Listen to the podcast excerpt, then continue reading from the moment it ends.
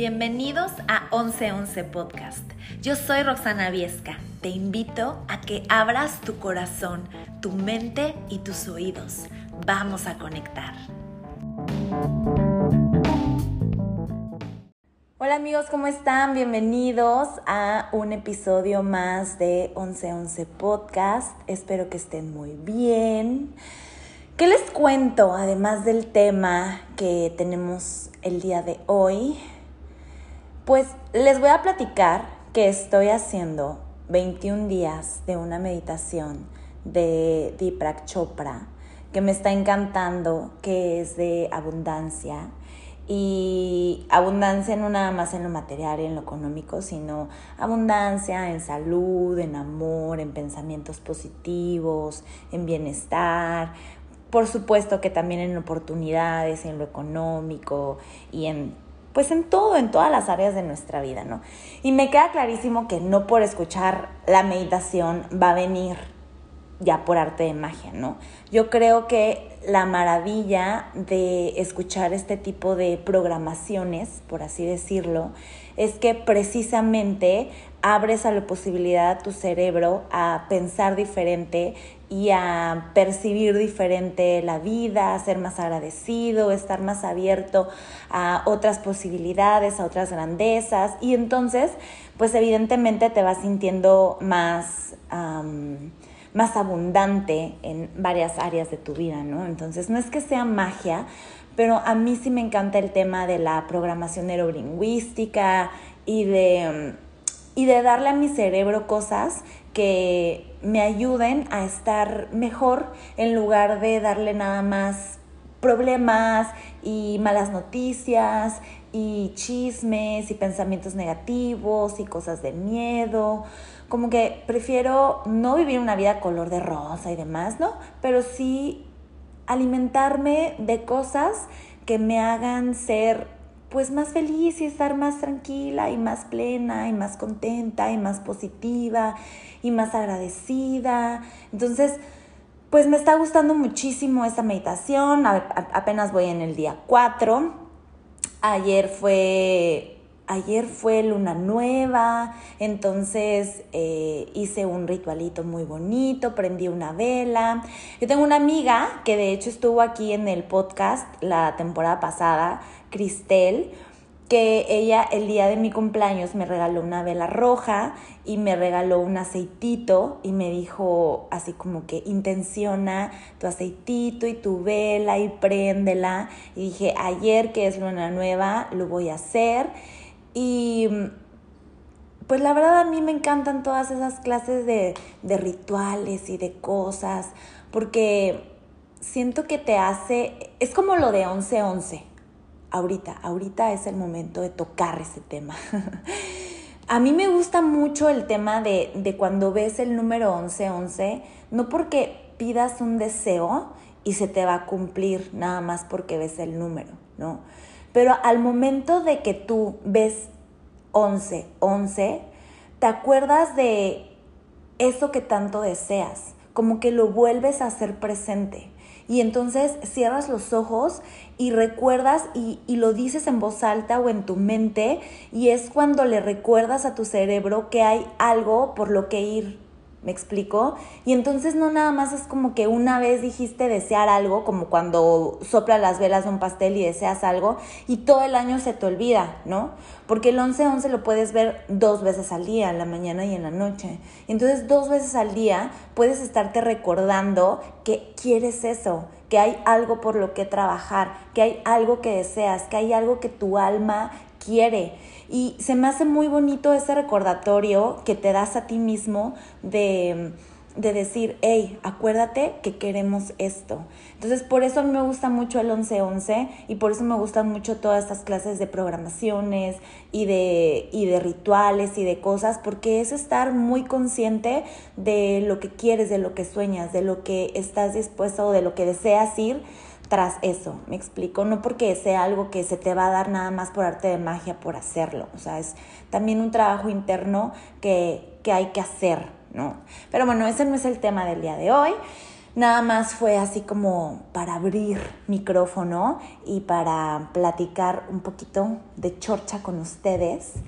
Y la verdad es que el, tema que les traigo el día de hoy, pues es un tema fuerte, es un tema difícil, em, que no lo quiero alargar muchísimo porque es un tema delicado, sobre todo porque ahorita em, al menos cuatro personas muy cercanas a mí están pasando por momentos de ansiedad, de depresión, de no sentirse felices con su vida, de no sentir que tienen el control de su vida, de sentir que tienen que cumplir las expectativas de alguien más, de no saber qué es lo que quieren, de no saber cómo liberarse de cadenas, de estereotipos, de normas que ellos solitos se pusieron en la cabeza o que viene de familiares, bueno, pues ya de generaciones.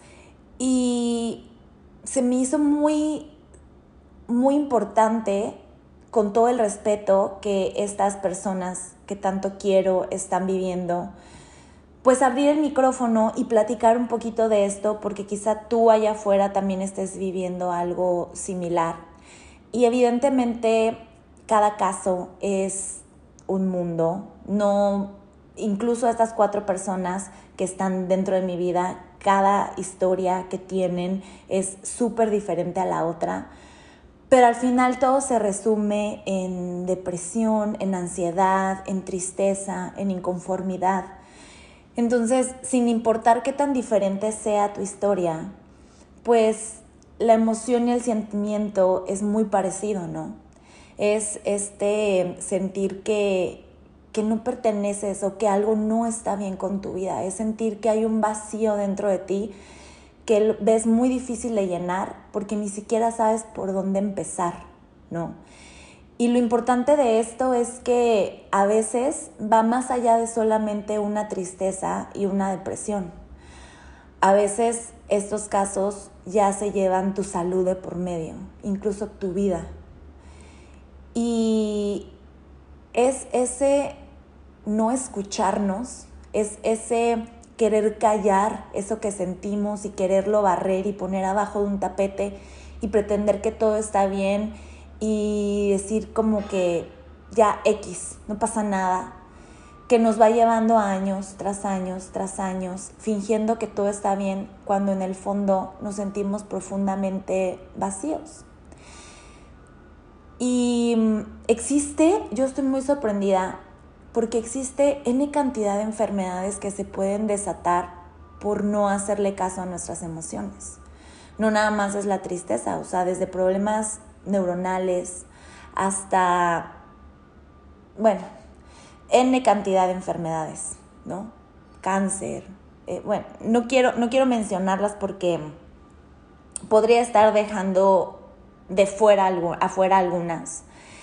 Y creo que sin importar cuál es el nombre de la enfermedad, aquí lo importante es atender esas emociones antes de que se vuelvan una enfermedad que puede llegar a ser hasta mortal. Y se separa en varias cosas, ¿no? Por ejemplo, una de las personas que les mencioné, su mayor problema es que siente que está en esta vida para cumplir las expectativas de sus padres. Y se le hace muy difícil tomar sus propias decisiones y hacerse cargo de su vida y de sus verdaderos deseos, por miedo a sentir el rechazo o el enojo de sus familiares. Y ellos como familia evidentemente creen que solo quieren lo mejor para su hijo, su hija, pero en el fondo no se están dando cuenta de el daño que les están haciendo al no dejarlo ser, al no dejarlo vivir, al no dejarlo descubrir, al no dejarlo crear su propia realidad, ¿no? Otra de las personas em, simplemente siente que su vida no tiene un propósito, que está en esta vida por estar, que mm, no sabe hacia dónde va su futuro, que no está haciendo nada por él mismo, ella misma. Voy a estar mencionando así como él, ella, para que no sea como que hablar de una persona en, en específico. Pero con esto solo quiero decirte que sin importar cuál sea tu caso, si es que tú estás pasando por depresión, por ansiedad, Ningún caso es más importante que el otro, ni más fuerte que el otro, ni nada, ¿no? Aquí lo difícil es el salir de este pensamiento que te tiene tan deprimido, tan ansioso, tan triste, que te hace sentir que tú no perteneces a este mundo, que te hace sentir que tienes que impresionar a alguien más o que cumplir las expectativas de alguien más. O sea, porque si realmente tú te salieras de este pensamiento y te ves desde fuera, sería tan fácil, por así decirlo, decir, a ver, esta persona está súper lejos de ser perfecta, tiene muchísimos errores. Em, no sé, empezarías a dejar de pensar que la persona es perfecta. Y quizá eso te quitaría muchísima carga de querer cumplir las expectativas de alguien que ni siquiera es perfecto, porque no hay nadie perfecto en este mundo. No hay expectativas que cumplir porque, pues, no es como que esa persona es un Dios perfecto y tú tienes que cumplir sus expectativas. Y es que quizá nos da miedo a hacer cambios. No es que no es que sea difícil, o sea, en nuestra mente cerrada se ve muy difícil generar un cambio de pensamiento. Pero nuestra mente es tan poderosa que no le damos la oportunidad de, de ser, de mostrar todo su poder. Porque creemos que lo que ahorita estamos viviendo es lo único que hay.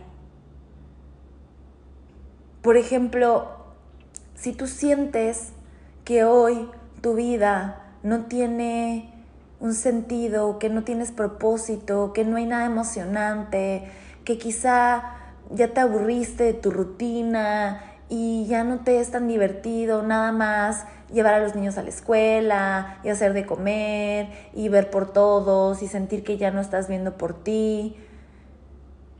Se te está olvidando que quizá tu yo de 15, 18, 19, 20 años, algún día soñó con esta vida que hoy estás teniendo. Tú dijiste que tú querías ser mamá y que querías ser ama de casa y que soñabas con tener una familia y ahorita lo estás viviendo. Y estás siendo infeliz con eso que una vez soñaste. Y no es que sea inválido querer cambiar y decir, ok, sí lo dije a los 20 años, pero ahorita ya no soy feliz con eso. Es totalmente válido y súper aplaudible. Pero abraza también esta versión, ese yo del pasado que una vez lo deseó y di, ya lo cumplimos. ¿Cuál es nuestra siguiente meta? Ahora, ¿hacia dónde vamos? Porque cuando tenías 19, 20 años, ese yo inmaduro, soñador, su meta, su propósito era ese y se lo cumpliste. Pero ahora tu yo de 30, de 40, más maduro, más consciente, tiene todo el derecho de tener nuevas metas, nuevos propósitos. Y ahora te toca a este yo más consciente cumplirle esos sueños. Porque después va a venir tu yo de 50, de 60, que va a decir, ahora quiero otra cosa. Pero nos da miedo ir cambiando. Nos da miedo, por un lado, soñamos porque las cosas cambien, pero a la vez nos da miedo el cambio. Y nos da miedo generar ese cambio. Entonces, si tú ahorita sientes que tu vida ya no tiene un propósito, piensa que lo que hoy estás viviendo, alguna vez lo soñaste. Alguna vez lo que hoy estás viviendo te hizo feliz y es momento de cambiar. No es que todo esté mal, es que simplemente ya no eres esa versión. Y nos da miedo matar versiones nuestras. Nos da miedo decir, ya no soy esta persona. Ya quiero evolucionar. Ya quiero algo más. Cuando la realidad es que es lo que deberíamos hacer constantemente. Cuando llega una incomodidad en nuestra vida, es que es momento de pensar en una nueva faceta. Es que es momento de empezar a querer generar cambios y actuar. Es momento de cuestionarnos y conectarnos con el momento que estamos viviendo y observar qué ha cambiado en nosotros. ¿Cómo pensamos ahora? ¿Qué es lo que soñamos? ¿Qué es lo que ya dejamos atrás? ¿O qué sentimos que ya cumplimos y que ya no nos está aportando nada? Nos da miedo hacer cambios porque sentimos que vamos a lastimar a gente o que no le va a gustar a alguien más nuestra nueva versión o lo que ahora queremos hacer con nuestra vida. O como dije hace rato, simplemente nos da miedo abandonar esa versión que tenemos actualmente de nosotros mismos porque la realidad es que también puede llegar a ser muy cómoda. Aunque dolorosa e infeliz o incómoda, pero en el fondo nos es muy cómodo seguir ahí, porque es conocida. Pero quizá no nos hemos puesto a pensar que al movernos, al buscar otro lugar que nos haga sentir más plenos, más felices, también rebotarás esa plenitud y esa felicidad a, a tus seres queridos. Y acostumbrar a tu gente, a tus hijos, a tus familiares, a estar rodeados de, de gente feliz y de que está bien ser felices y de que está bien ir tras los sueños y de que está bien cambiar de opinión y, y quitarnos piel vieja y ponernos piel nueva y buscar sueños nuevos. Que lo normal no es estar rodeados de gente inconforme, infeliz, triste, que a sus 30, 40 años siente que la vida ya no tiene sentido, cuando todavía falta tanto por vivir. Y yo creo que mm, la ansiedad y la depresión vienen de de no aceptar nuestra realidad, de quererla cambiar con magia, de la noche a la mañana, o de simplemente tener pensamientos de que nada va a cambiar nunca. No querer aceptar que los retos que vendrán a nuestra vida si nosotros generamos cambios, pues quizá van a ser difíciles, pero son necesarios porque mm, a veces no nos sentimos lo suficientemente fuertes para generar esos cambios, para aceptar lo que viene, si empezamos a mover fichas. Es como ese deseo tan grande de que algo cambie, de que la vida sea distinta, pero que a la vez nada cambie. Está bien raro eso. Es ese pensamiento que genera esa ansiedad, esa depresión, el querer soltar, mm, o mejor, el querer recibir pero sin querer soltar.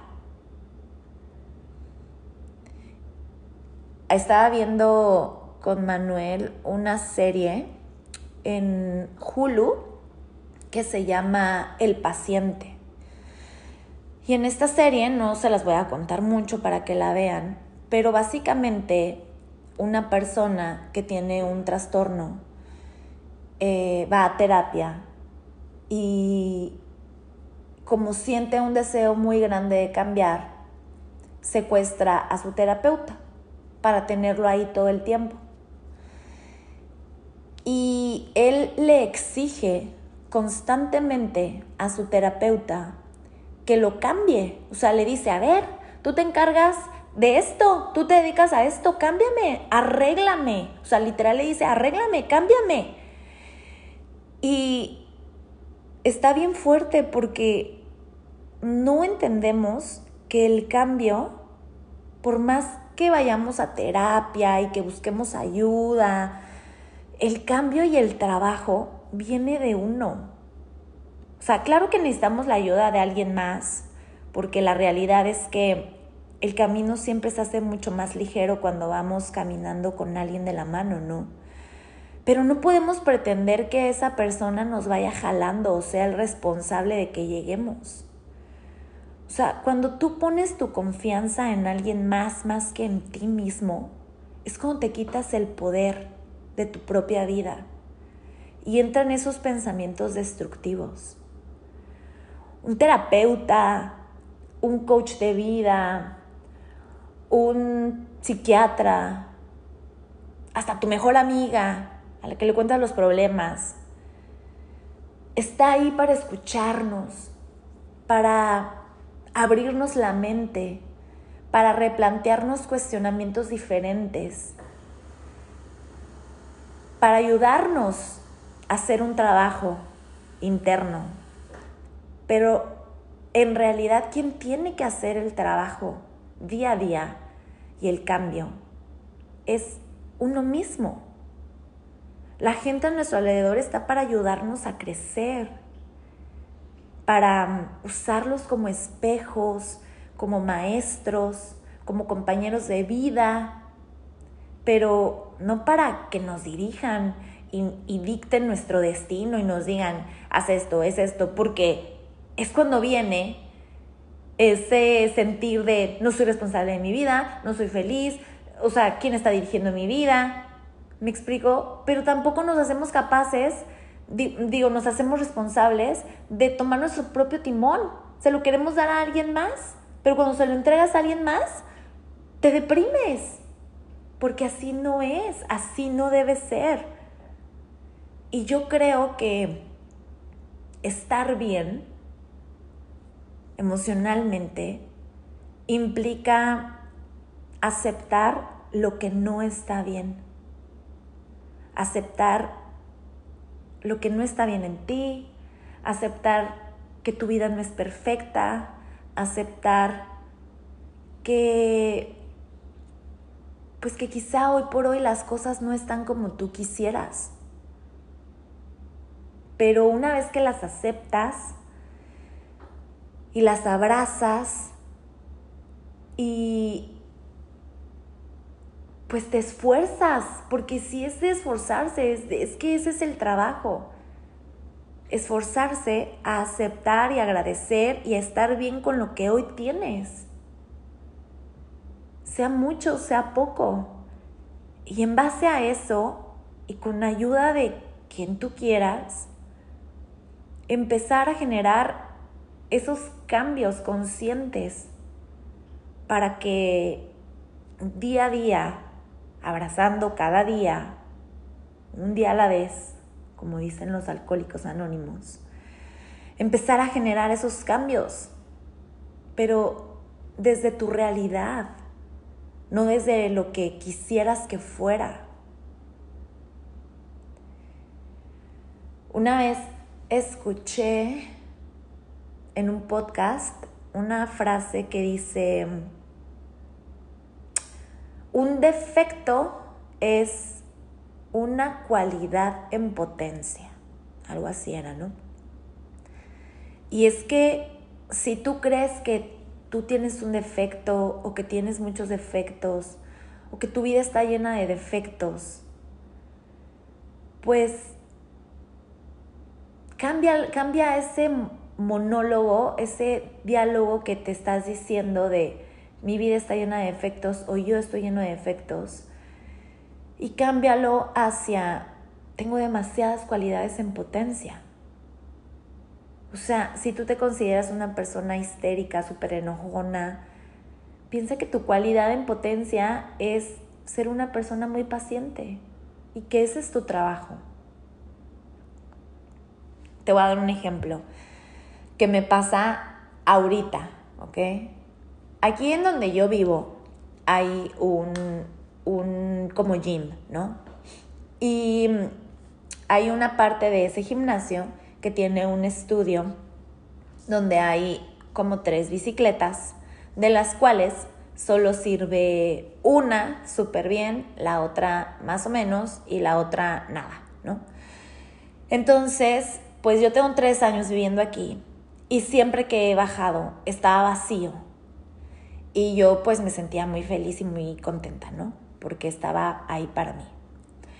Pero desde hace unos meses para acá me he encontrado con que hay una chava que, bueno, ya no es tan chava, es como ya bueno, no sé, no quiero decir su edad porque no sé, caras vemos, edades no sabemos, ¿verdad? Pero una chava, digamos una chava, que está ahí en la bici que yo consideraba mi bici, ¿no? Entonces yo bajaba y la señora estaba ahí y yo está en mi bici, ¿no? Entonces, además de estar ahí en la bici, la verdad es que esta persona tiene una actitud muy pesada, o sea, lleva su celular sin audífonos y pone ahí su música sin importarle que haya más gente, se va de la bicicleta y no limpia su espacio, lo deja todo sudado, no te sonríe pero ni por error, no te dice hola pero ni por error, eh, te voltea a ver y se ríe, este, no sé, una actitud que la verdad es muy incómoda, ¿no? Entonces, al principio, mi mente humana, la verdad es que lo primero que pensaba era, oye, aquí está esta vieja que no soporto y su música. Y yo me subí a la otra bici, a la que medio sirve, y yo decía, y además no le baja la música, qué onda, este, que no se puede poner unos audífonos, qué inconsciente. Y de repente se bajaba de la bici y se iba y yo pensaba, es que ni siquiera puede limpiar su bicicleta, qué cochina, bla, bla. Así, han pasado varias cosas con ella que, que me, yo ya me enfoqueaba cada vez que la veía, ¿no? Entonces un día, o sea, cuando yo le he ganado la bici, que yo llego primero y ella entra y me ve horrible, o sea, ella también ha de pensar de, oye, esta vieja ya me ganó la bici, ¿sabes? Ha de ser como esa guerrita entre las dos de por la bici, o sea, hoy no más, los problemas de la vida, ¿no?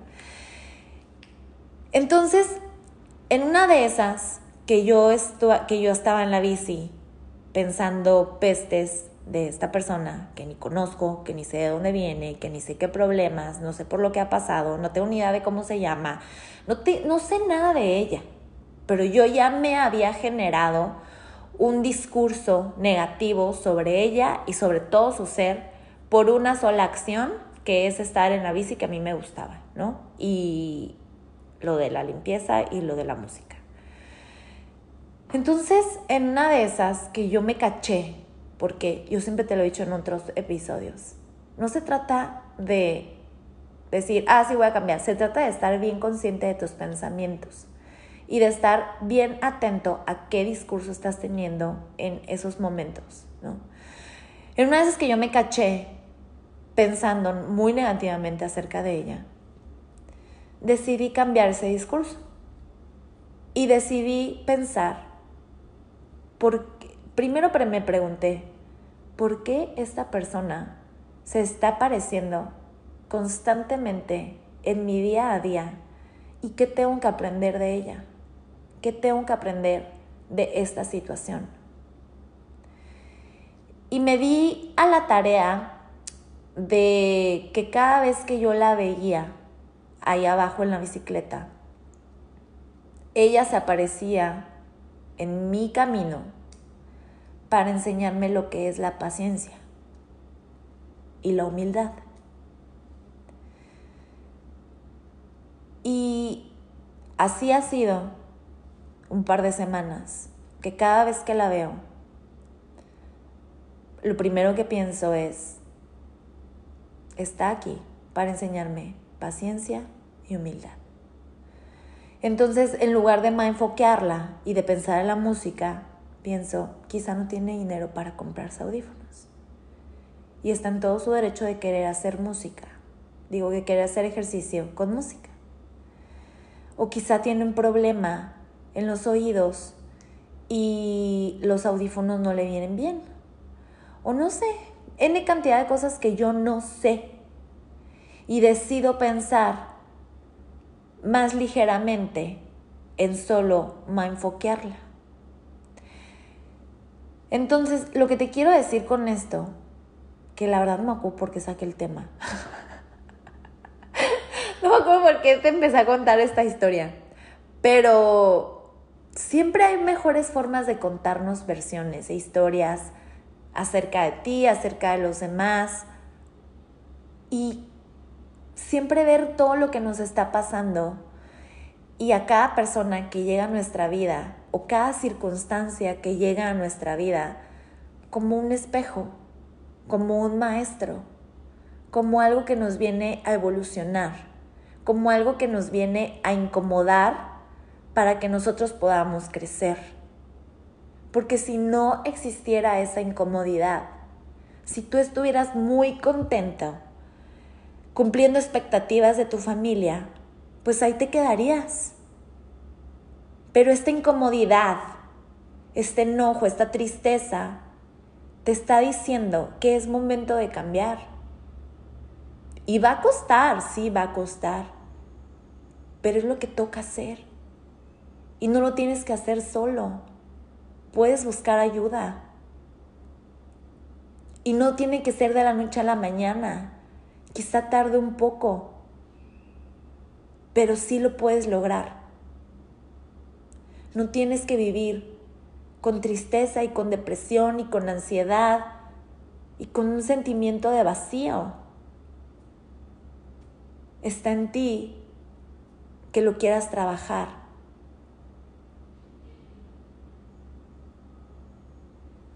Espero que si estás pasando por un momento difícil, encuentres la fortaleza para trabajar en ti, para querer generar cambios y para querer estar bien.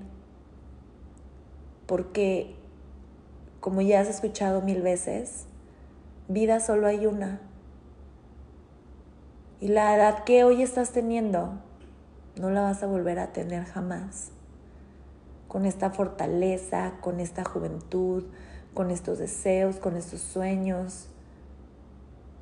No la vas a tener. Y en lugar de que utilices esta tristeza para detenerte y para no querer hacer nada, mejor utilízala para ver qué te está queriendo demostrar y decir y en dónde hay que generar cambios para crecer, para estar bien. Te invito a que me escribas en Instagram, a que contactes conmigo, me va a encantar que me platiques, si necesitas ayuda, me encuentras como arroba.